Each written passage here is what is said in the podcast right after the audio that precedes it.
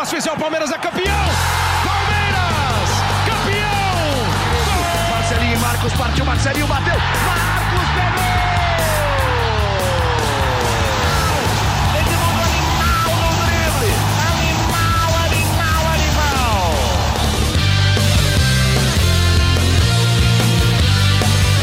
Palestrinas e palestrinos, começando mais um GE Palmeiras, o seu podcast aqui do GE. Globo sobre tudo do Verdão. Hoje é sexta-feira, dia 30, o Palmeiras passou por cima do Bolívar ontem no Allianz Parque, venceu por 4 a 0 está mais do que classificado para a próxima fase, né, para a fase de oitavas de final da Copa Libertadores, e fez de novo a melhor campanha da, da fase de grupos. Pela quinta vez nos últimos seis anos, o Palmeiras faz a melhor campanha da Libertadores. A gente vai falar muito sobre esse jogo aqui hoje, sobre protestos que tiveram no, ao redor ali do, do centro de treinamento do Palmeiras na quinta-feira. Também tem algumas coisas de mercado. A gente vai falar sobre tudo que envolve o Palmeiras aqui nessa live, começando agora. Mas antes de apresentar o nosso time, você já sabe, se inscreve aqui no YouTube do GE, deixa seu like aqui na nossa live ativa ali o sininho, porque sempre que começar uma live nova, você recebe lá um vídeo novo, você recebe uma notificação. E para quem está vendo a gente no TikTok, já segue aí a página do GE também, porque tem muito conteúdo todos os dias. Feito aqui, então, o dever de casa, vamos lá começar o nosso bate-papo. Henrique Totti, eu vou começar com você, nosso setorista do GE, que estava de férias, estava com ah, que saudade. no interior, Henrique Totti. A gente estava assim, eu, sei, eu não sei se você estava com saudade da gente, que você estava de férias. Mas a gente estava com saudade sua, Henrique. Tava, Seja muito assim. bem-vindo de volta, hein? Tava assim, tava assim, saudade dos amigos, e aí, Garba, Tiagão, Boca. É, até vou mandar um abraço também para o Vicente Ranieri, é, um ouvinte nosso, falou que não perde um episódio, ele mandou uma DM no Twitter lá falando de uma matéria durante as minhas férias, aí eu falei que eu tava de férias para ele, é, aí ele mandou esse abraço, então mandando esse abraço pro Vicente também, é um prazer estar aqui com vocês de novo, amigos. Vitória boa do Palmeiras, né? Para classificar com a melhor campanha, é, para ganhar mais dinheiro nessa premiação que a gente vai falar depois também, que é um que é um número legal. Vamos falar bastante desse jogo e projetar a sequência, né? Que tem Atlético Paranaense no final de semana. Muito bem, Henrique Totti. Agora, o Arthur Fernando já mandou aqui no chat: o melhor ataque foi o nosso também, foi o do Palmeiras, obviamente. Foi o do Palmeiras, obviamente não, né? Foi o do Palmeiras de novo, inclusive. Eu acho que nos três anos de Abel Ferreira, vocês me corrijam se eu estiver errado, o Palmeiras tem o melhor ataque da primeira fase, dessa vez com 16 gols marcados. Thiago Ferri, tudo bem? Seja muito bem-vindo. Palmeiras, depois de duas derrotas, vence, vence muito bem no Allianz Parque, né? Olá, Lucas, Totti, Boca, pessoal que acompanha o podcast. É, a crise né, do Palmeiras o Veiga tava, tava fora de foco, a cabeça na seleção, perna, não sei o que. Aí ele já em três dias tudo mudou, já tá tudo uma maravilha de novo.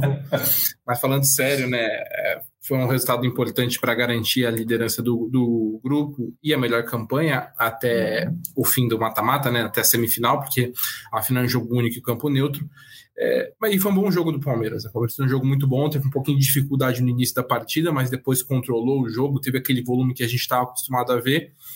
O Abel até brincou, né? Você vai falar, pô, fez quatro gols, voltou a ser efetivo. Mas o Abel falou, fosse efetivo mesmo, era para ter feito oito. É, mais ou menos. Porque, assim, falou. Criou, é, porque criou realmente muita chance, mas assim, é, que eu falei na live, na última live, do, tinha um certo exagero nas reclamações, nas avaliações, né?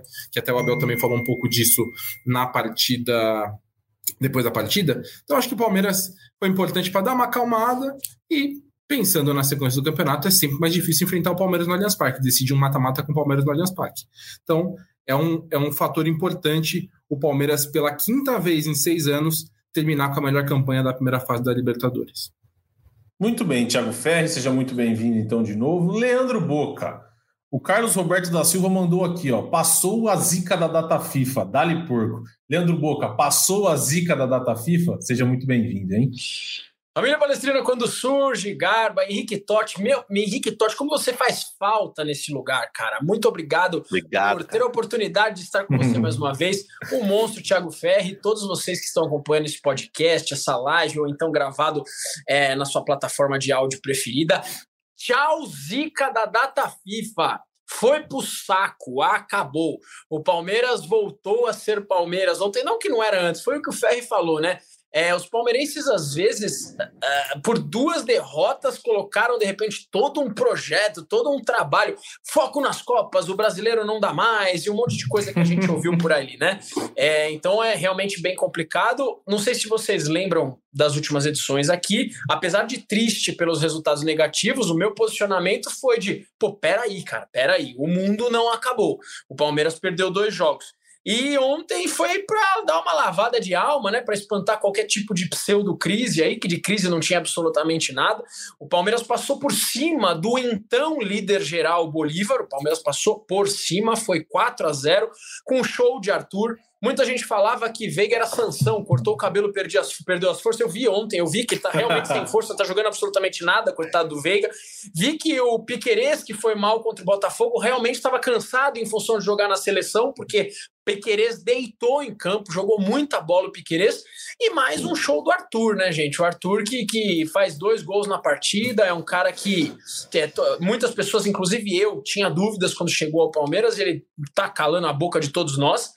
É, que mais fala desse jogo? Rony, né? Rony batendo metas e metas, pontos e pontos. São 20 gols, se eu não me engano, em Libertadores da América. O cara é realmente rústico, é realmente uma máquina. Estou muito feliz. Eu fico pensando na rivalzada, né? Eu fico realmente pensando. Os das últimas seis edições, o Palmeiras, em cinco oportunidades, em cinco oportunidades, foi líder geral na primeira fase. E a oportunidade que não foi, foi campeão, que foi no ano de 2021. Valeu. Parabéns para você que está na Sul-Americana.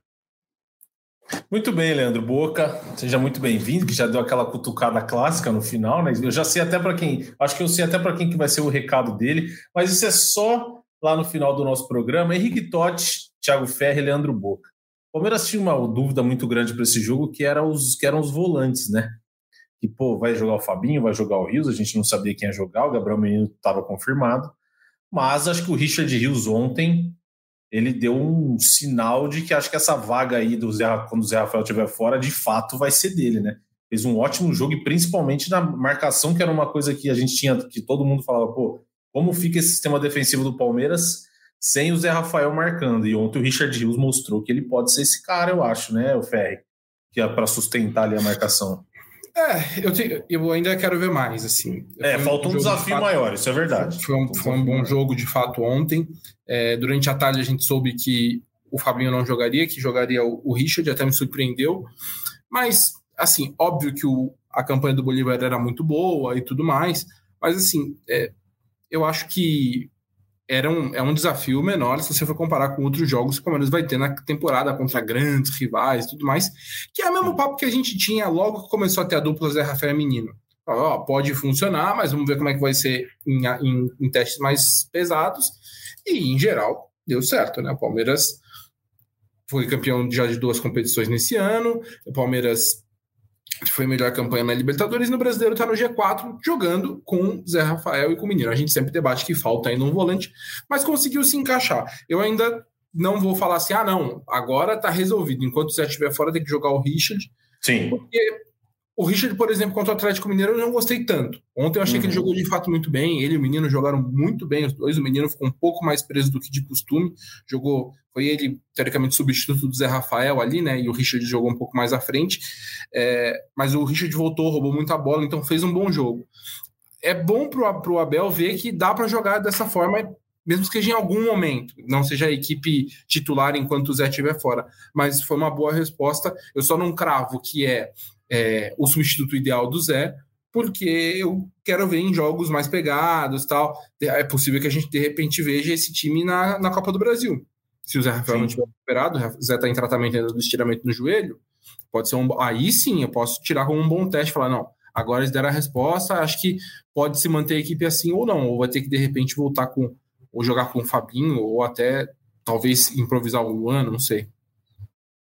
E aí, Totti? Uma coisa que eu acho que também que, que pareceu ontem muito bem é que eles se entrosaram, o Veiga, o Rios e o Menino, eles se entenderam muito bem, né?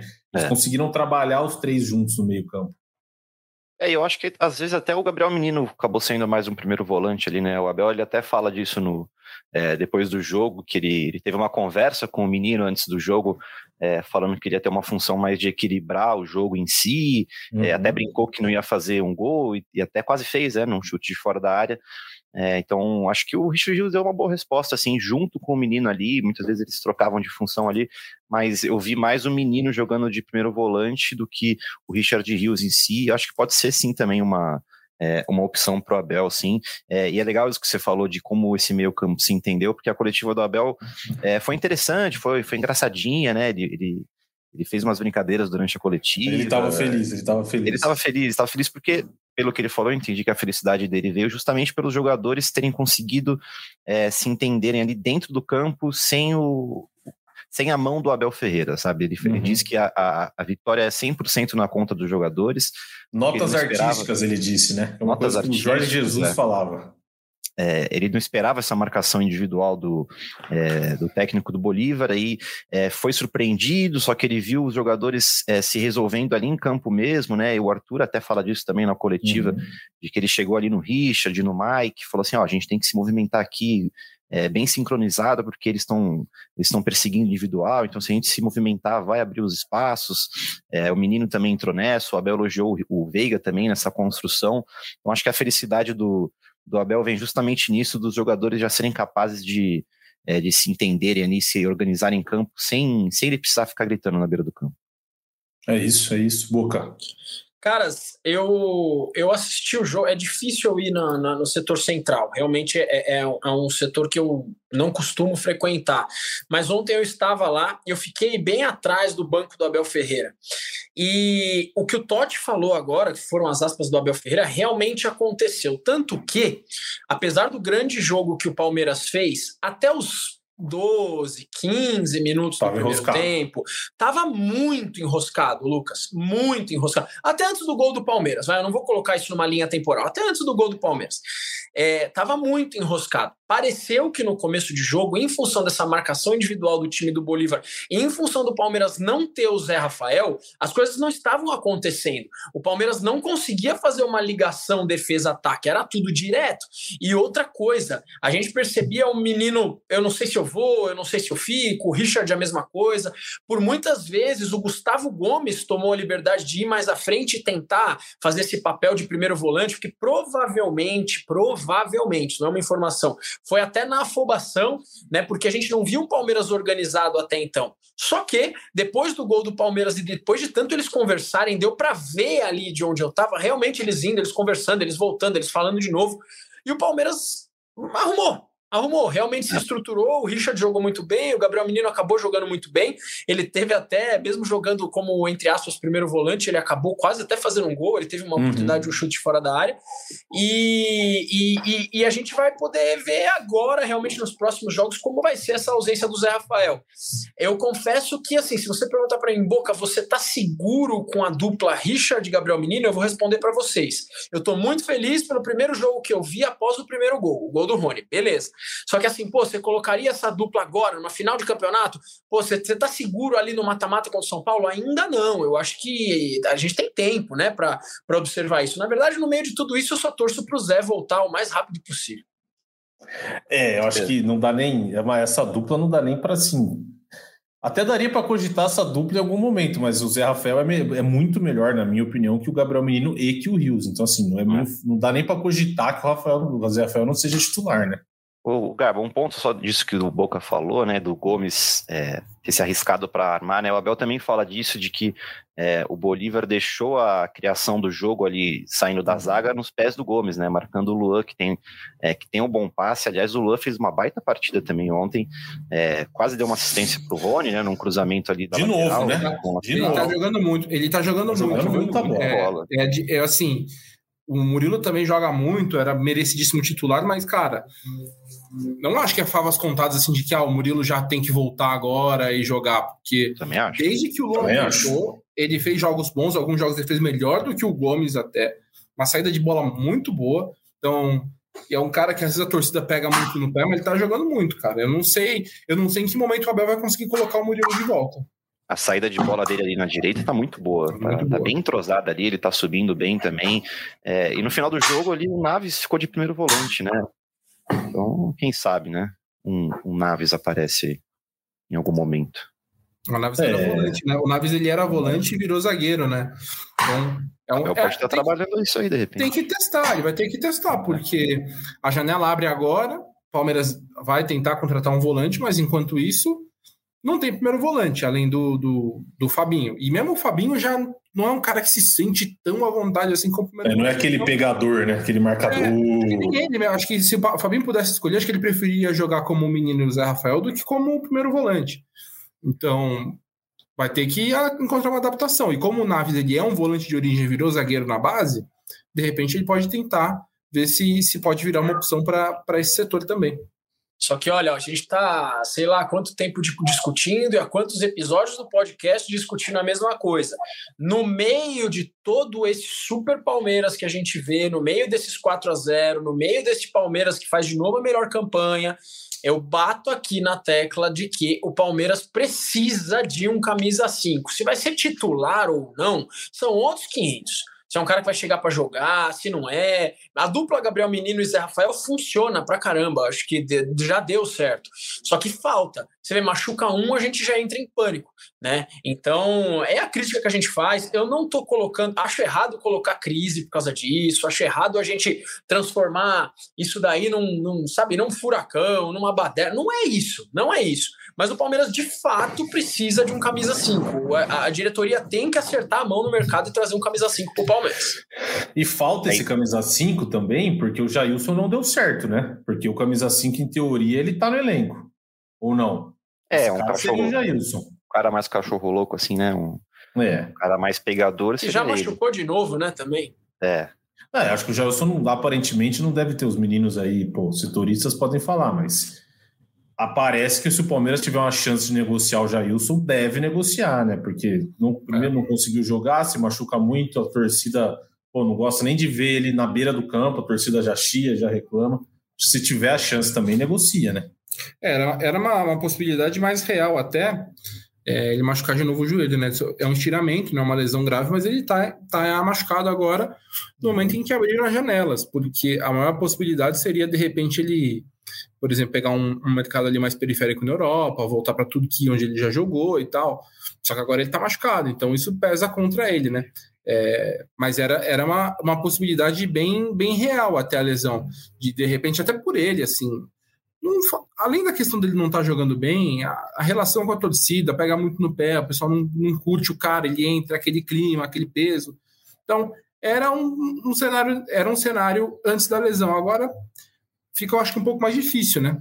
Mas é, é, praticamente certo que, mesmo se ele ficar até o fim do ano, não renova, ele vai embora em dezembro com, com os direitos dele e faz o, o que ele quiser da carreira. É isso. Agora eu queria saber de vocês três o seguinte: Rafael Veiga não estava vivendo lá os melhores momentos dele com a camisa do. Pô, não estava voando, aquele Veiga que a gente se acostumou a ver. Mas ontem ele tira uma assistência ali da cartola para o gol do Veiga, uma assistência espetacular ele dá ritmo, ele vai, ele vai, na, ele vai na direita fazer jogada com o Arthur, ele cai na esquerda fazer jogada com o Piquerez passando com o Dudu. O Palmeiras com o Rafael Veiga bem é um time completamente diferente, né? Não sei se assim existe uma, uma Veiga dependência, mas quando o Rafael Veiga tá bem, o Palmeiras é um time muito, muito, muito mais forte, né, Totti? Assim, é, é completamente diferente o nível do time com o Rafael Veiga atuando em alto nível, né? Ah, sim, com certeza. Tem até uma, uma discussão no, grupo de um dos amigos da Globo ali, o, galera mais sub-20 ali, né, sub-22 ali, que nem, nem é o pessoal que era estagiário ali, que eles, a discussão é em cima sobre o Veiga, de ser seleção ou de não ser seleção, um abraço para a Rezende, que, que tá nesse debate aí, inclusive, é, o Veiga é quando ele tá bem é isso, né? O jogo anda, o jogo desenrola, parece que, que naturalmente as coisas acontecem. E, e ontem ainda ele não tava naquela noite artilheira, né? Porque o Abel ele até dá uma cornetada no Veiga, falando que se o Veiga tivesse feito as chances dele seria não sei quanto a zero. Enfim, é, o Veiga é diferente mesmo, e teve, teve um pessoal aqui falando no, no chat sobre o Veiga que eu até queria é, comentar aqui, mas eu perdi a mensagem. Cadê? Cadê, cadê, cadê? Não vou achar, mas enfim, ele tava falando também, a pessoa tava falando que o Veiga é diferente mesmo e não tem jeito. Acho que o Boca concorda comigo, ele tava lá, ele viu de pertinho, é, que quando o Veiga tá na noite dele, não, é difícil segurar, né, Boca? Muito difícil. E assim, é, a gente tem que parar também de, de, de, colocar uma fase no jogador em função de dois, três jogos, cara. Né? Isso, isso acontece, altos e baixos acontecem na vida de qualquer pessoa, dentro ou fora do futebol. E ontem ele tava endiabrado, cara. Eu acho que só não foi, acho que a nota dele só não foi 10 pelos gols que ele não fez como disse o Abel Ferreira. Ele jogou muita bola, cara. Muita bola. Muita bola. Ele é, ele é no Palmeiras um dos principais jogadores, se não for o principal. Joga muito. Mas eu, eu não acho que exista uma veiga dependência também. Eu não sei, eu não vejo dessa forma. Talvez é porque até o ano passado, quando ele saiu, a gente tinha o Scarpa que supria essa posição e supria muito bem, né? É, eu prefiro não ver, eu prefiro ver o Palmeiras sempre com o Veiga e não sem o Veiga, mas não, não sei se chega nesse ponto de uma dependência do Rafael Veiga. Se não tiver o Veiga, o Palmeiras é, também acho que não. vai mal. É claro que vai muito melhor com ele, mas também não vejo dessa forma. O Luiz Guilherme, por exemplo, é um jogador que de infelizmente, na opinião do Abel, quem substitui o Veiga imediatamente é o Tabata. Mas o Luiz Guilherme, para mim, é um jogador que dá uma confiança. assim. Quando o moleque entra ali, ele faz acontecer também. Já que você levantou a bola, Boca, até o Ferre vi que ele desmutou o microfone ali. Ontem o Tabata não estava nem no banco. Não ficou assim, o Palmeiras não divulgou nada de lesão, né? Depois eu fui ver as notícias dos meninos. E o Ferri publicou uma matéria, acho que não sei se foi hoje mais cedo, Ferri, confesso que foi agora há pouco, foi agora há pouco. Mas dizendo que o Tabata não ficou nem no banco e que já foi recebeu por... sondagem, né? Tem alguma é, coisa no ar aí, né? É, assim, o pessoal na, na, nas redes sociais, quando viu o Tabata fora, já muita gente falou, pô, ele vai ser negociado, tá para sair. Não tem, a princípio, nenhuma negociação acontecendo.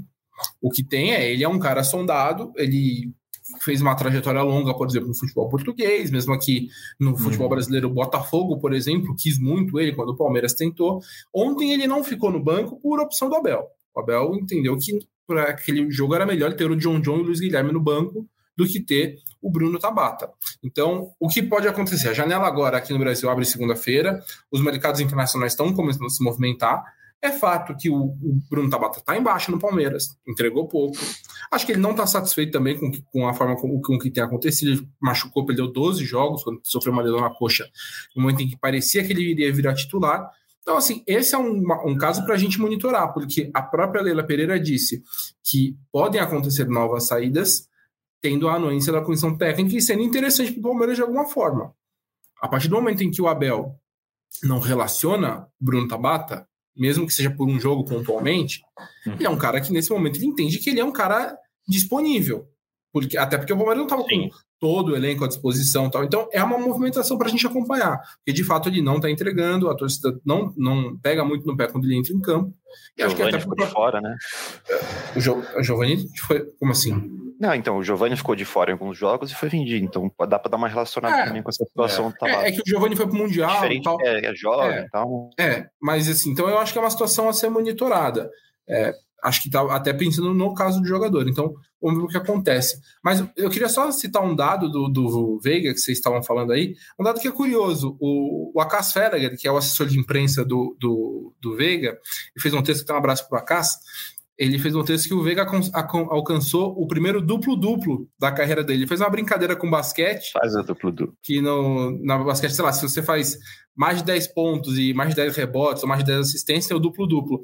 E a primeira temporada em que ele tem mais de 10 gols e mais de 10 assistências. Ele agora tem 11 assistências na temporada, foram duas ontem, e ele já tem 11 gols no ano. Então, Legal. acho que é uma, uma temporada para ser, de repente, a melhor da carreira dele e tal, mesmo com. É. Eu nem acho que foram muitos jogos, viu, Lucas, embaixo, assim. Ele foi mal contra o, contra o Botafogo, voltou, foi muito mal mesmo. Mas antes da pausa, antes de ser convocado, ele foi muito bem contra o Barcelona, por exemplo. Tá? Então, acho que ele foi um jogo ruim dele, porque contra o Bahia ele não jogou, não tinha chegado a tempo. Mas é esse dado curioso que o Acaso levantou do, da temporada do, do Veiga. É. Aquele mais chegou perto de fazer isso aí, o duplo-duplo, foi 2022. 19 gols e 7 assistências. Nossa, 19 gols para o meio-campista é bastante gol no ano. Bastante gol no ano. É, ele é, caminha para a melhor temporada dele. Isso é um fato. Caminha, caminha, com certeza. E assim, é um sinal que ele vem ele vem evoluindo com, com o time, né? E você vê que o time do Palmeiras, quando o Abel chegou, jogava futebol um pouco mais pragmático, o Abel até falava, pô, na hora que eu cheguei tinha que ganhar. E o Palmeiras vem jogando futebol cada vez melhor, e o Rafael Veiga é. vem subindo também, né? Eu acho que, pô, isso com certeza tem a ver com o crescimento do futebol, não só do Veiga, mas com, com o time ser um time mais entrosado, né? O elenco que, que tá junto há muito tempo e tudo mais. Ô, Garba, só voltar na questão dos cinco, rapidinho. Diga. O Alcides é, comentou ali, né, que ele acrescentaria na fala do Boca é, que o camisa 5 tem que contratar um para ser titular, né? O Abel, ele, ele falou disso também ontem, né? Ele, ele cita que o papel dele é montar o quebra-cabeça ali, encaixar as peças certas, é, que se esse não fosse o trabalho dele, é, seria mais fácil. Enfim, ele, ele, dá, ele dá a entender, ele, ele sempre falou disso, de jogadores prontos, né? Então, é, o torcedor palmeirense, se o Palmeiras realmente buscar esse camisa 5, acho que pode esperar um cara pronto realmente, um cara para chegar e jogar.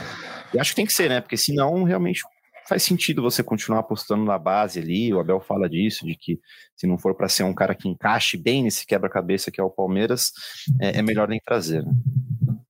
É, o exemplo, o Jailson é isso, né? Ele chegou, não, não faz sentido ele ficar colocando o Jailson em uma fase, sendo que ele pode, pode apostar no Fabinho. Tudo bem, ele não apostou, ele colocou o Rios.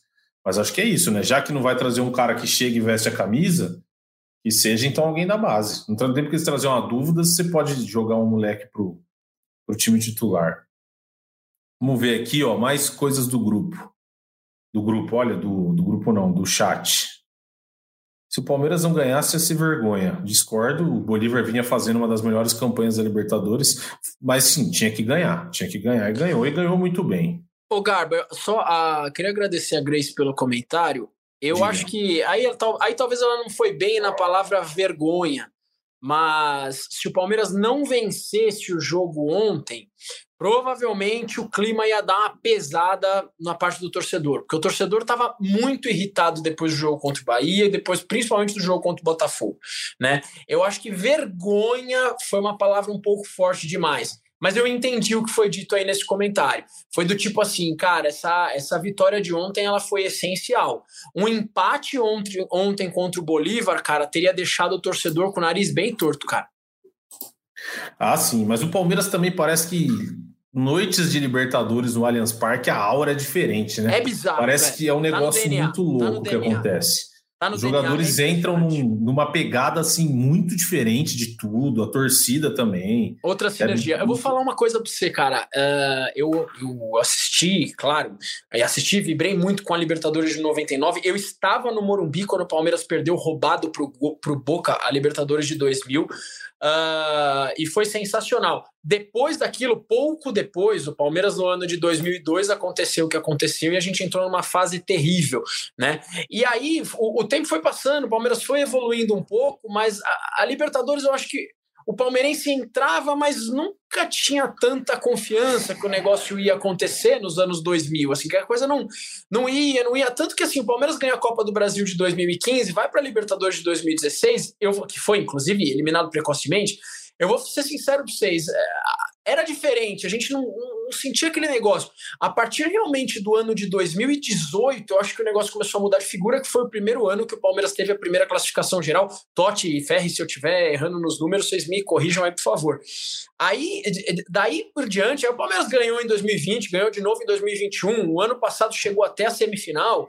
Então eu acho que a sinergia atleta e torcida e Libertadores da América é um negócio que pegou demais, cara. Pegou demais. O torcedor palmeirense, que confia que o Palmeiras possa ganhar todas as competições que disputa, até pelo potencial que o elenco tem. Mas quando o assunto é Libertadores, cara, porra, pergunta para qualquer palmeirense. Ó, oh, eu já mudo aqui, a parada fica diferente, velho. É, isso, Boca, é isso. Mas dá para perceber. Pelo clima, dá para perceber que o torcedor do Palmeiras tem um negócio diferente com a Libertadores. E o Palmeiras foi evoluindo na Libertadores. Em né? 2016 caiu na fase de grupos. Aí 2017 cai nas oitavas de final, se eu não me engano, para o Barcelona.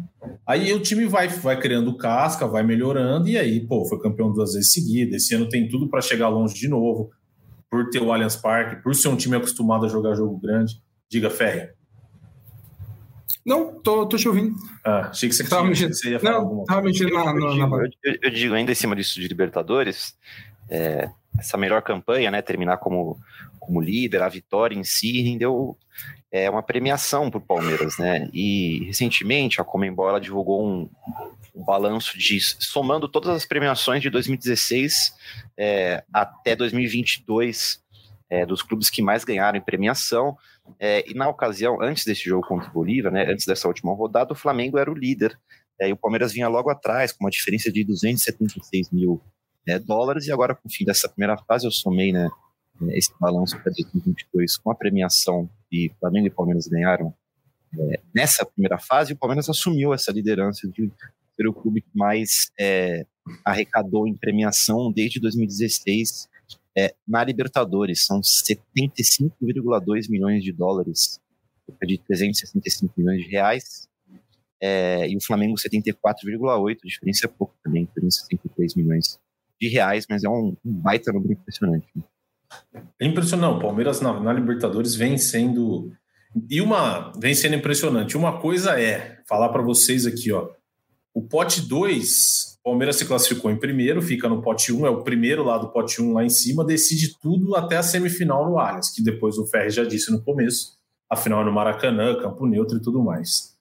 O Palmeiras pode enfrentar todos esses times aqui, ó, nas oitavas de final. Bolívar, Flamengo, Nacional do Uruguai, Argentinos Júniors, Atlético Mineiro, River Plate, Atlético Nacional e Deportivo Pereira. Leandro Boca, você já está fechado com o Pereirão ou não, Leandro Boca? tinha novela do Pereirão, né, velho? Tinha, Agora, tinha novela na Globo. Deu, é, deu uma parada na cabeça aqui, lembrei. É, Garba, eu entrei numa discussão, para variar, eu entrei numa discussão com meu irmão, né? Só treta, enfim. No bom sentido, hein? Boas discussões. violência aqui. É, enfim, porque parte da torcida, eu fiz uma enquete ontem lá, é, eu quero fazer na. A gente fez ontem numa rede social um pouco menor, nós quero fazer uma maior para entender a opinião do palmeirense parte da torcida palmeirense já tá falando que, que vem o Flamengo, entendeu? É, eu, não, eu, sinceramente, não sou desse time aí, não. Eu prefiro. Eu vou ser muito sincero, cara. Eu vou ser muito sincero. Eu prefiro que o Flamengo enfrente o Fluminense. De verdade, cara.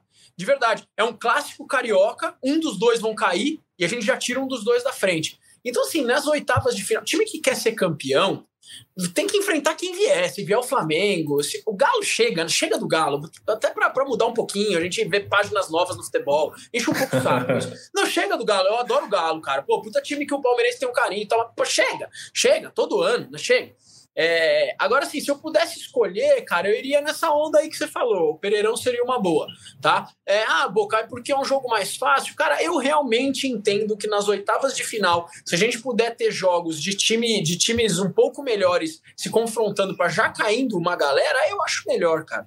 Eu acho melhor. Eu realmente não, não, não sou desse time de que, ah, que vem o Flamengo nas oitavas. Ou, cara, pra quê? Eu não sou desse cara, time. eu eu também sou, eu sou da, daquele negócio. Se, se puder, pega o Deportivo Pereira, a gente, a gente não jura até que tá jogando futebol melhor, mas sei lá, pegue o Nacional, depois pegue o Olímpia, que nem veja Flamengo, Galo, não sei o que, que o Totti e o Ferri pensam, mas esse negócio de ah, passa, e, e engrandece campeão, a conquista. Pô, engrandece, ok, mas se puder fazer mais fácil, por que não, né? O Totti e o Ferri. O, que, que vocês preferem? Vocês preferem ser campeão?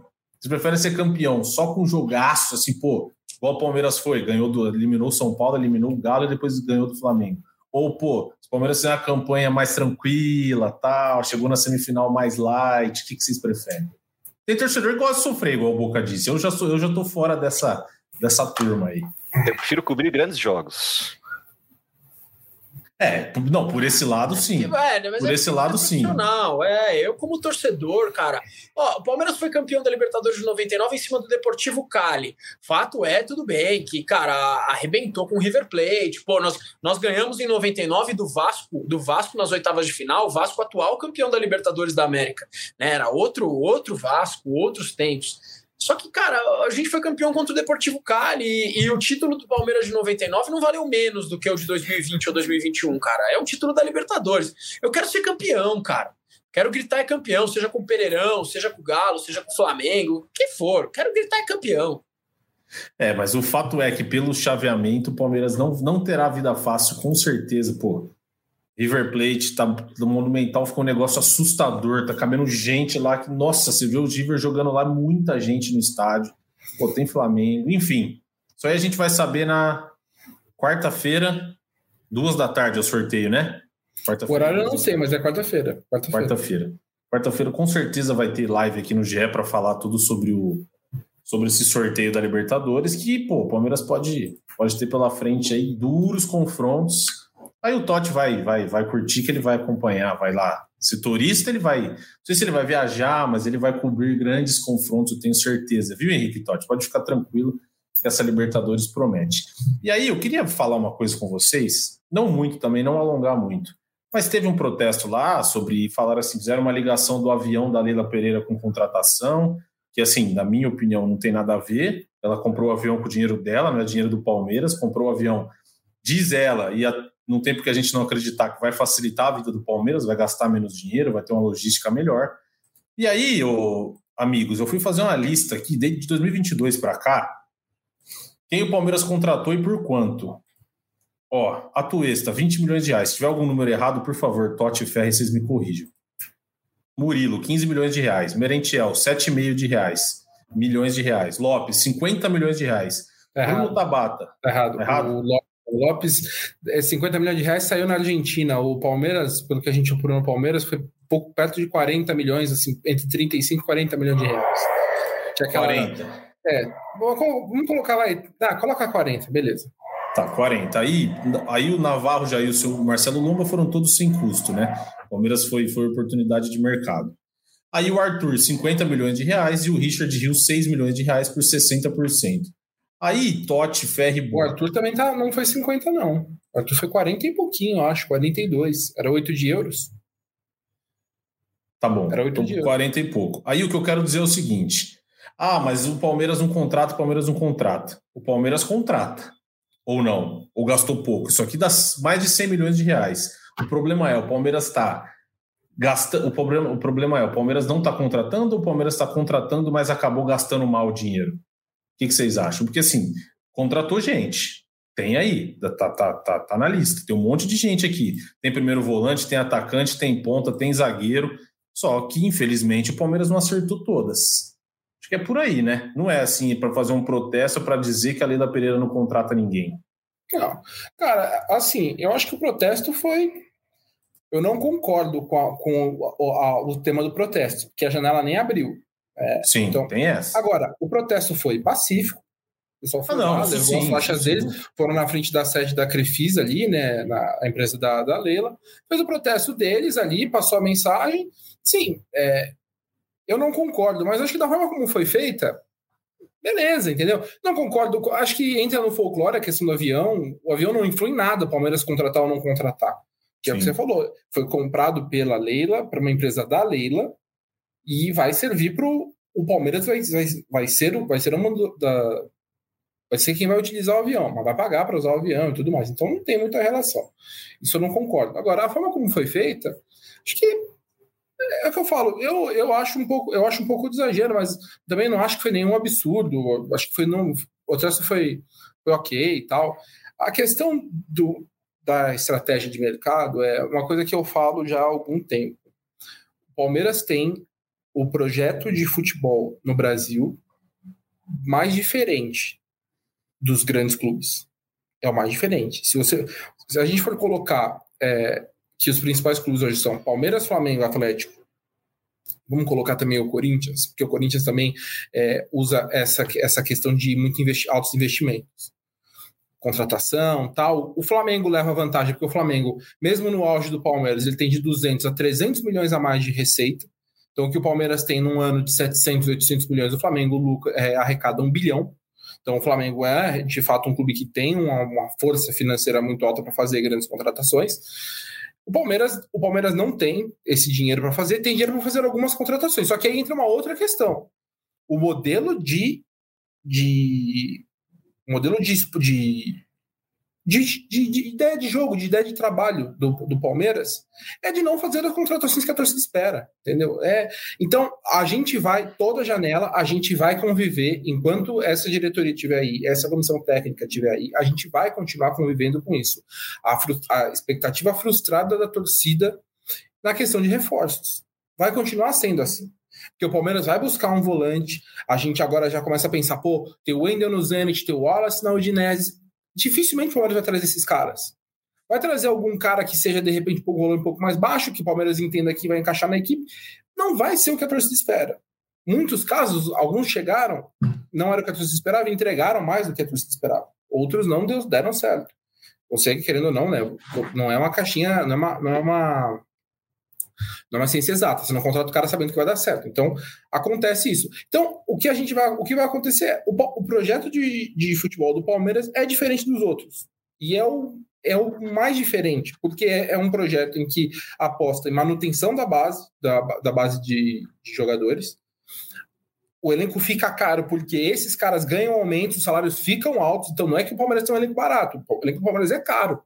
Só que o Palmeiras decide que pra, a gente vai ser caro mantendo o Gomes, mantendo o Veiga, mantendo o Zé Rafael, mantendo o Dudu. É essa a estratégia do Palmeiras.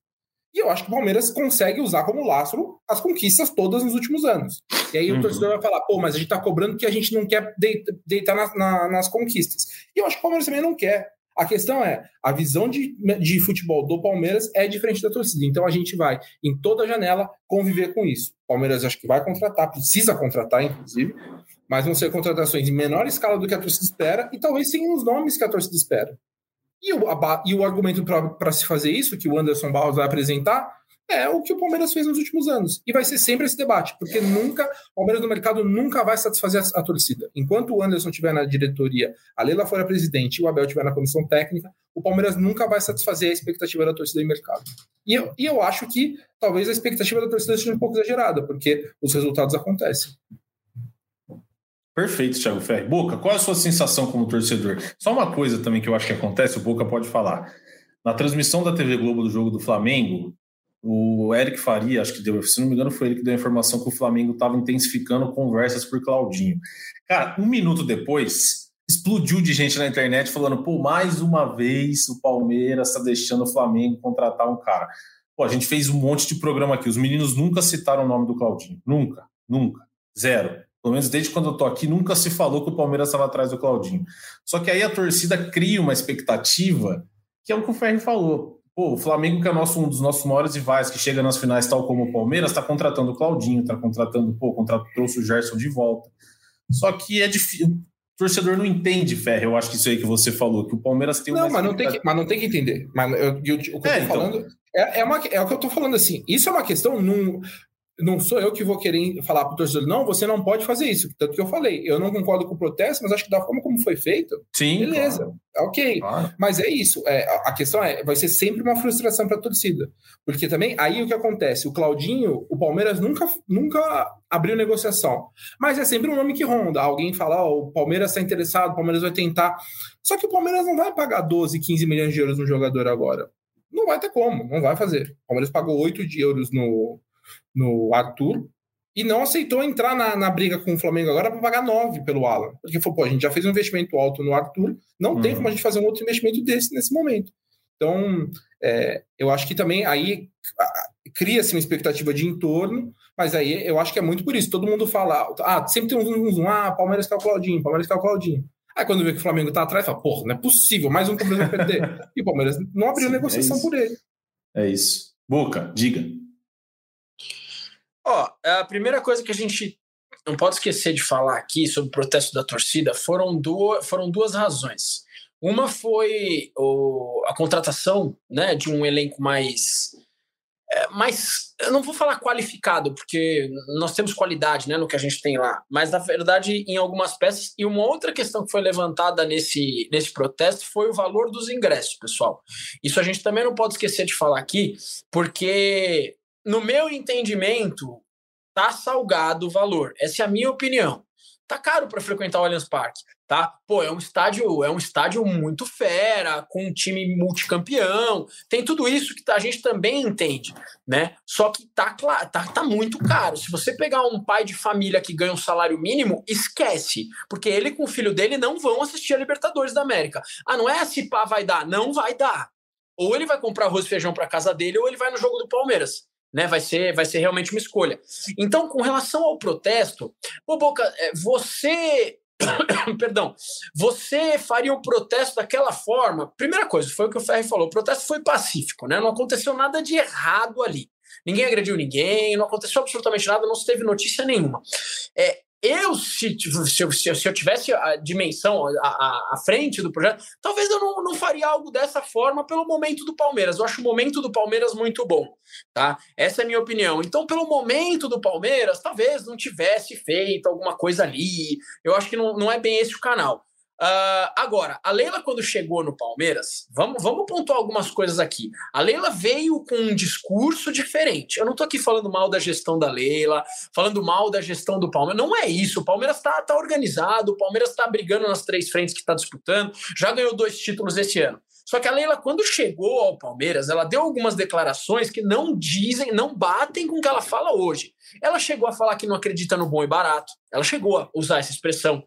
Ela falou que é, teve um caso de que no, no Palmeiras tudo é possível, dá para sonhar, que o Palmeiras ia montar um elenco dos sonhos. Ela, ela chegou a prometer coisas que ela não cumpre. Né? É, esse, esse é o lance, a questão é a palavra. Quando o Danilo sai do Palmeiras, a gestão do Palmeiras já sabia que isso ia acontecer. Né? Até hoje não temos um camisa 5. Então acho válido eu acho válido a torcida questionar. Quantas vezes eu não questionei aqui no GE? Cadê o camisa 5? Cadê mais pessoas para suprir? Se o Veiga sai, quem entra? Né? E o preço nos ingressos é um absurdo. Então, repito, só para resumir a minha opinião aqui. Como o momento do Palmeiras é muito bom, nas, apesar das duas derrotas que passaram, para mim não, não, isso não reflete o momento, eu não teria chamado a atenção dessa forma. Tá? Agora, as razões pelas quais o protesto aconteceu, eu acho coerentes. Muito bem, muito bem, só, Boca. Diga. Eu, eu, concordo com boa parte do que o Boca falou. E eu, a, a, gente daqui a pouco, eu até que se pudesse, eu queria falar dessa questão de ingresso. Mas é, só uma coisa, eu concordo com tudo isso que o Boca falou, mas eu, eu reforço assim: o Palmeiras não faz pouco investimento no futebol. É um investimento alto que eles fazem no futebol. E que eu falo, o elenco é caro, eles dão aumento para muita gente. É, eu acho que isso, é, eu não concordo, por exemplo, nisso. Eu acho que existem alguns jogadores que eu já teria negociado, por exemplo, já teria tentado de repente abrir mão do Breno Lopes, que eu sei que não é um jogador caro, que é uma questão pequena, mas qual que é o debate da, do Palmeiras? É o, elen o, o, o 11 do Palmeiras é muito bom. Faltam alguns jogadores ali para completar, para você conseguir fazer rodar. Então, o Breno, por exemplo, entregou já o que te, poderia, já poderia ter entregue. Fez pouco. Tá na história do Palmeiras abre mão, negocia esse jogador, de repente você traz um outro jogador para cumprir essa, essa, essa, essa função, por exemplo. Então, é, eu, eu acho que, é para mim, é, acho que é, é uma estratégia, mas o Palmeiras pode ser um pouco mais, não vou dizer, pode não é mudar a estratégia, mas é ter um pouquinho assim de uma flexibilidade. De você falar assim, pô, esse cara eu vou, eu vou abrir mão, vou tentar trazer um outro cara que talvez não seja não seja a, ideia exatamente que eu tinha, mas tentar fazer alguma coisa diferente. O que eu acho que falta para o Palmeiras não é mudar, contratar um monte, é ter um pouquinho de uma cabeça, uma, uma ousadiazinha. Acho que uma ousadiazinha é, é o que faz a diferença para o Palmeiras, na, que faria a diferença para o Palmeiras na janela. Muito bem. E sobre a questão do, do Boca, dos ingressos, eu também acho que, pô, não tem nem o que falar. O ingresso do, do Allianz Parque, de fato, é muito caro. Isso meio que também acho que é uma, uma tática, entre aspas, para o torcedor meio que ser obrigado a fazer um sócio torcedor, né? Porque daí você acaba que, pô, para o cara que vai sempre, vale a pena ele fazer um plano lá que você pega todos os ingressos em tal setor paga menos. Acho que o Palmeiras também pensa um pouco assim, né, Fé? Acho que, assim, pô, é muito caro, mas se você for sócio avante, você é. vai ter um desconto aqui e outro ali. Também acho que faz parte de um plano, não concordo, mas faz parte do plano, eu acho. É, o, eu peguei os números aqui puxando pelo. Ontem o Gol Norte estava 180, se eu não me engano, né? Uhum. E, e aí, do, do público no Gol Norte, 85% comprou com algum desconto no Avante e 73% praticamente em, compraram com total gratuidade, porque ou era plano ouro, plano platina e plano diamante. Então, beleza. Você vai falar, ah, então 15% dos que estavam no Gol Norte ontem não compraram com desconto do Avante. Então aí você vai falar, pô, tá vendo? O cara não pagou o ingresso beleza, não pagou o ingresso, paga o avante dele e tal. A, a, minha questão é, você vai falar, pô, hoje o estádio do Palmeiras é muito, tem muito mais avante, o Palmeiras tem como meta bombar o avante. Beleza, concordo com tudo isso. Agora, existe um público, que é o que o Boca falou. Pô, Exato, é, é, isso, é isso, é. Tudo bem, eu entendo que é uma questão complicada, porque você tem que ter arena ali, tem que ter um bom um, um faturamento alto, mas você precisa contemplar de uma forma mínima Porque tem gente que não tem mesmo a condição assim de todo mês pagar 150, 200 reais. Sim. Às vezes é o cara que fala, pô, eu quero ir nesse jogo, vou levar minha família, esse jogo no domingo à tarde, vou levar aqui e tal, vou comprar o ingresso sem ser sócio torcedor. Eu acho que o sócio torcedor é o caminho tal, mas você tem que contemplar de uma forma, minimamente, quem não, Sim, é, quem não é e quem não é tem interesse. Às vezes o cara não precisa. Pô, eu posso querer ser, posso ser palmeirense, eu posso não ser avante, eu tenho vontade de ir num jogo ou outro. Mas aí é fato. Se ele vai. 180 é o Gol Norte, que já esgota rápido. Então vamos colocar um outro setor que é pelo menos 200 reais. O cara foi com. O, não, ele, levou a família filho, inteira é milão de ingresso, então, só de ingresso. Entendeu? Aí você vai falar, são casos pequenos, é um percentual pequeno. É um percentual pequeno, de fato. Mas eu acho que de alguma forma você pode tentar contemplar essas pessoas também. Porque, pô, mais gente torce pro Palmeiras. Não é só. É, o Avante é, é, super importante, o Avante está disseminado. A gente está vendo dos números. 85% das pessoas no Gol Norte ontem eram Avante, 73% pegaram ingressos gratuitamente. Mas de alguma forma você precisa pensar em quem não é sócio torcedor, em quem não quer, ou quem não pode, e quem quer em algum jogo ou outro. E então, de fato, é, essa é uma questão que eu acho que o Palmeiras precisa pensar melhor, porque os ingressos subiram muito nos últimos. O preço nominal do ingresso subiu muito o argumento do, dentro do clube é esse da questão do, do percentual de avante, mas eu acho Sim. que é uma coisa que o clube pode pensar em, em casos específicos, não em todo jogo, que eu sei que tem jogo que vai ter que ser bilheteria mais cara mesmo, porque é decisão. Mas em alguns jogos, acho que o Palmeiras pode pensar um pouco mais em fazer esse acerto. Perfeito, Thiago Ferri. Assina embaixo. Se o cara tem mulher e dois filhos, mas vai comer um lanche, é mil reais fácil. Fácil para assistir um jogo de futebol num domingo à tarde. E, cara, mil reais Pô, todo mundo aqui trabalha, todo mundo sabe que não é fácil de ganhar. Tem que ralar para ganhar milão. E, pô, o cara gastar numa tacada ali para ser um jogo de futebol, de fato é muita grana. E, pô, tem que ter esse. Tem esse plano, né? Tem, dizem, pô, se os Totti e o Ferri podem falar melhor. Aquela parte atrás, embaixo do Gol Norte ali, que era uma ideia de fazer um setor popular, só que daí entra na briga do Palmeiras com a W Torre, né? E já tá uma confusão danada, então. Não sei, mas acho que. Suspendeu. Eu, Suspendeu. É. Era esse setor. Era na frente do Gol Norte ali, aquele vão, ingresso a 40 reais, que é o valor mínimo pedido pela, pela CBF em Jogos do Brasileiro. Só que começou a briga esquentou entre Palmeiras e W Torre e a conversa foi suspensa, então, então no futuro próximo não terá setor popular no Allianz Parque. Então, tá vendo? Já foi uma, uma coisa que ficou pelo caminho. E o torcedor que não pode, que não tem condição, é. Isso é cada vez mais comum, não só no Allianz Parque, como em Sim. muitas outras arenas do Brasil, né? O futebol brasileiro cada vez mais é, dentro dos estádios não, não tem refletido é, o que é em si né, a sociedade brasileira, seja em qual estado for, cada vez mais é, o reflexo não é tão real do que é, é a realidade da sociedade do Brasil hoje. Né? Então, tô com vocês, cara, só assino embaixo e muitos, é, muitas pessoas no chat também estão com a gente. É isso, é isso. Pô, Acho que todo mundo merece assistir. Pô, a fase do Palmeiras é espetacular. Se o cara não puder um dia lá gritar o nome do Abel, é sacanagem. O cara quer ir lá bater palma pro Abel ao vivo, ele não quer ficar batendo palma só da televisão.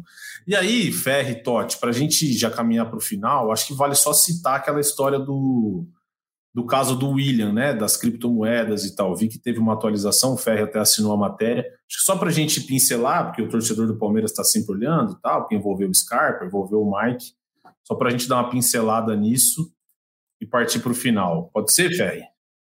Pode ser. É, coisa rápida. É, a justiça acatou o pedido né, da, da defesa do Scarpa para manter a empresa do William, o William, a Luísa, sua esposa e sócia, e a Camila, a outra sócia na empresa, como na parte do polo passivo do processo que o Scarpa tenta recuperar os milhões que perdeu em investimento em criptomoedas. Né? Rapidamente, o, o argumento da defesa do Scarpa é o William e a empresa do William, eles foram os intermediários, então eles precisam entrar, se eles para pagar o prejuízo, eles precisam fazer parte desse processo. A, a juiz deu alguns dias no começo do mês para que a defesa do, do William se manifestasse, fez a manifestação, o juiz deu a, concordou com, a, com, o pedido da defesa do Scarpa. Então, nesse momento, é, além da Xland, que é quem quem gerou o dano ali de mais de 6 milhões para o Scarpa, é, fazem parte do processo como réus, tanto a empresa do William quanto o William como pessoa física, a Luiz, esposa dele, e a Camila, que é sócia, as duas são as sócias do William na empresa. E, bem, é, e, é, e, aí tá nesse pé. E, e, agora a gente vai ver o encontro né, do William com o pessoal do Palmeiras, com o Mike, que é outro jogador que está processando. É verdade William, né? Vai ter esse encontro deles aí no fim de semana com o Palmeiras Atlético Paranaense da Arena da Baixada. É isso, Palmeiras e Ferre já levantou a bola. Domingo, Palmeiras, Atlético, Atlético Paranaense e Palmeiras, né, na Arena da Baixada, jogaço. Só para a gente pincelar então esse jogo rapidinho, vocês acham que é time titular nesse jogo? Tem que, tem que, tem que ir com o pé embaixo? Nem o Abel sabe, talvez... É, então, é isso. Acho que assim, tal, talvez aquela coisa que o Abel faz, né? Pô, sempre tá na, no máximo de, de energia ali rodando o elenco. Porque é um jogo muito importante para o brasileiro, porque o Palmeiras perdeu duas. Ao mesmo tempo, você tem um São Paulo na próxima semana, né? Que é um jogo muito duro. Sei, cara. Ele, ele não ter tirado uns titulares. Ele fez substituições é. muito tardias, né? Contra o Bolívar, né? Ele faz as substituições ali pro, perto dos. 40 e tanto já. Né? 40 e tanto, né? Já tinha passado do 40. Sim, acho que isso talvez pode dar uma indicação de algumas mudanças ali. É, entre Luiz Guilherme, Naves, John John e Breno Lopes, né? Entram esses Ele quatro. mexeu aos 87 minutos do segundo Aos 87, entram esses quatro. Acho que talvez algum um desse possa ser uma, uma novidade ali, um, um Luiz Guilherme de repente, é, a vaga do Arthur, o Arthur que sai com cãibras, né? Ele faz o gol lá, ele depois ele sai mancando. Acho que o Abel pode, ele tende a dar um descanso sim para um ou outro, ou ele faz aquilo que costumam fazer de vez em quando, ou de vez em quando não, na maioria das vezes, que é entrar com a força máxima, é, mas aí fazer as substituições mais rapidamente, né? A gente sempre viu o Dudu saindo ali nos 20 do segundo tempo, aí o Veiga sai depois, ele começa a tirar algumas peças mais fundamentais ali, acho que pode ser um caminho também, mas por enquanto, cara, o Abel falou que não sabe o que fará, é, e também não sabemos. Muito bem, muito bem. O que importa é que será um jogaço. Nossos setoristas, Henrique Totti vai estar na cobertura, Henrique Totti? Estarei. Alguém vai para lá? Alguém vai para lá ou vão todos de São Paulo? Muitos torcedores vão para lá, mas. Muito bem, todos daqui, Henrique Totti então estará na cobertura. E segunda-feira teremos podcast, livecast, ainda não sei o que vai ser, mas a gente vai falar muito de Palmeiras Atlético Paranaense, jogo duríssimo para o Palmeiras e para o Atlético também, né? Se é jogo duro para o Palmeiras, para o Atlético também, com certeza não vai ter vida fácil. E tomara que o Palmeiras volte de lá com uma vitória, porque daí o nosso chat aqui fica todo mundo feliz. Hoje a turma tá feliz, é pouca crítica, Hoje sabe? Tá. Ninguém, fica, ninguém fica reclamando de tudo, falando que ninguém presta mais. Assim é mais gostoso de, de fazer o nosso programa. Ferre, obrigado, hein? A gente se vê na próxima segunda-feira, se você estiver aqui. Até breve. Até a próxima. Um abraço. Henrique Totti voltou de férias já naquele nível que a gente já conhece. Em altíssimo nível, Totti, obrigado. Até segunda-feira, se você estiver por aí, tá bom? Até segunda-feira, amigos, mas também não se acostumem muito, porque em julho eu tiro minha segunda metade de férias. Julho? Então, em não é julho, é, é daqui é um dia, assim, daqui um dia vira julho, né? Julho é amanhã. Amanhã, mas não é amanhã, né? No caso, dia 12. Enfim, tem um tempinho até lá. Vamos, vamos aproveitar. Vamos aproveitar e mandar um salve pro pessoal do chat, a Maria Silva, Renan Cherveninas, o Danilo, é, quem mais que apareceu aqui, o Renato, o Alcides, enfim. O Alcides está sempre aí com a gente. Abraço pela força de sempre. Abraço Boca, Garba, Tiagão e até segunda-feira, amigos. Valeu, Totti. Leandro Boca, muito obrigado, nossa voz da torcida. Um abraço, seu recado final. Um abraço para todos vocês, Henrique Totti. Henrique Totti, pelo amor de Deus, cara, vai, vai, tirar férias perto do Natal, Totti. Que que é isso? Você, a gente sente falta aqui. E o meu recado final mais do mesmo, cara. Vandinho, voando, voando, cada vez mais perto da segunda, só que uma classificação épica, com futebol vistosíssimo. Está na Sul-Americana. Parabéns, Vanderlei Luxemburgo, cara. Um abraço para você. Seu time está voando, meu caro. Que venha mais. Muito bem, então. Esse foi o nosso Leandro Boca, a voz da torcida aqui do GE. Eu sou o Lucas Garbelota na apresentação. Tive as companhias de Thiago Ferre Henrique Totti. E agradecer, o Totti já agradeceu, mas agradecer de novo o pessoal do chat Sempre um prazer uma honra que vocês nos ajudam muito a fazer esse programa. A gente se vê na segunda-feira. Chutou Deivinho, subiu o Breno Lopes e partiu Zapata. Partiu Zapata, sai que é sua, Marcos! Bateu para fora!